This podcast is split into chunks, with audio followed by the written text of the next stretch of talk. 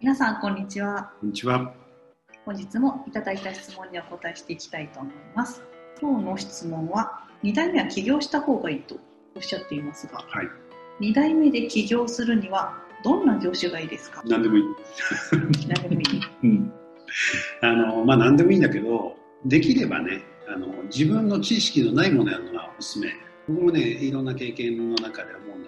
ぱりね、あの、知識があるとどうしても、その自分が思ってる枠を壊すのが難しいんです。例えばね、実際にこれ僕があったやつで、うちの会社でね、トラックの営業ナンバーを取らなきゃいけないっていうことがあって、で、その時に僕はね、何も分かんなかったんで、一番最初に横浜の陸運支局に行ったんですね。で、そしたらその、えー会った担当さんが、あ、これね、あの、自分でできるからあなた自分でやってみなさいって言われたんですよ。で、やり方を教えてあげるからって、ありがとう。じゃあ自分でやってみますよって言って、その代わりなんか分かんないことあったら、こう来ていいですか？って言ったら、あ、いいよいいよ、いつでも来なって言うから。で、その書類をね、結局、すごい4回通って、陸運支局に4回通ってるうちにいろいろ教えてもらって修正してっていうのを繰り返して、4回目に、じゃあこれであの受理しますっていうふうに言ってもらったんですね。でそしたら、向こうのあのその担当者が、あんたさ、これよく自分で作ったよねって、いや、あなたが作れるって言うから作ったんですよ、自分で。これ普通はすぐそこの代書屋とかに駆け込んで、作ってもらって150万ぐらいかかる仕事だよって。で、要はね、何にも知らなかったから作れちゃった。で、作れるよ、作れるよって言われるから、作れるもんだなと思ってるから、要は自分でその限界とか、これは本来は人に頼むもんだって知らなかったんで、言われるままにやったらできちゃったっていう。で、まあ、もともとね、もちろん人に任せなくてもできる人はできるし、できない人はできない。できないから、面倒だから普通は人に頼むんだけど、できるよって言われたからやっちゃった経験値として知ってることに対してはブレーキがかかるんですよ。これ大変だとか。でも、知らなかったらそうやって言われたら、できちゃう。だからやっぱりそういった経験から言っても、自分が知ってる業界だとね、どうしてもその限界っていうのを自分で作っちゃう。これは今うち、のこの業界はこうこうこうだから、もうこれ以上の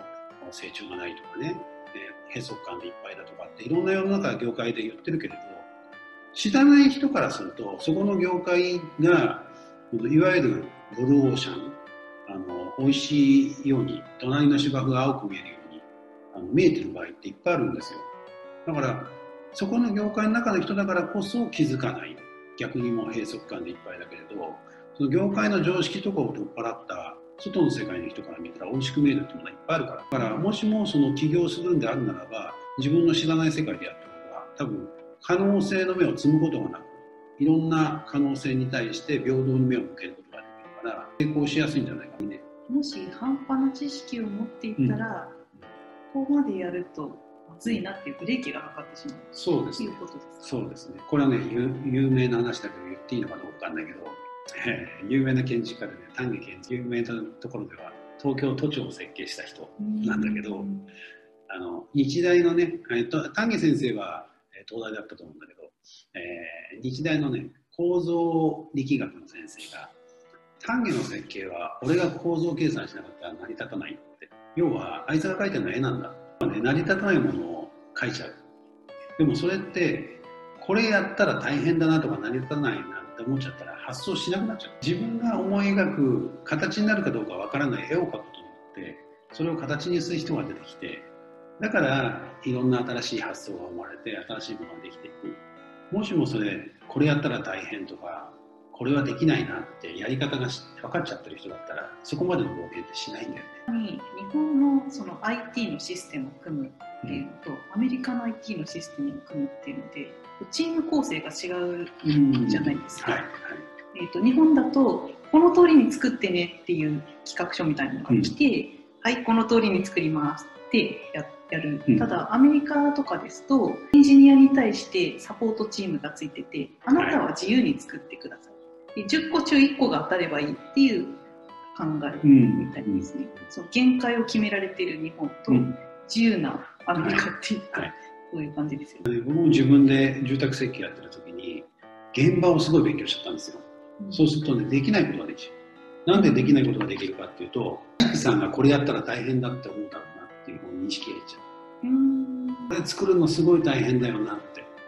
これやったらお金かかっちゃうな。ブレーキがかかっちゃうの。やることに対して。本当に、バイアントさんが望むもの、を設計してあげられなくなっちゃうなと。自由な発想っていうのは、その知らないからこそできる発想っていうのがあるんでそこもやっぱり必要かなと思いますね。そういった意味では企業もやっぱり自分の知ってる範囲でやっちゃうと殻がちっちゃくなっちゃうから知らないところにチャレンジしていくことによって可能性が広がっていくものだっていうふうに思ってということは本当に求められるものは何かなっていうふうに考えて、業界を知らなかったとしてもそこに向かっていくうん。っていうことですね。それいいと思ういつもありがとうございました。ありがとうございました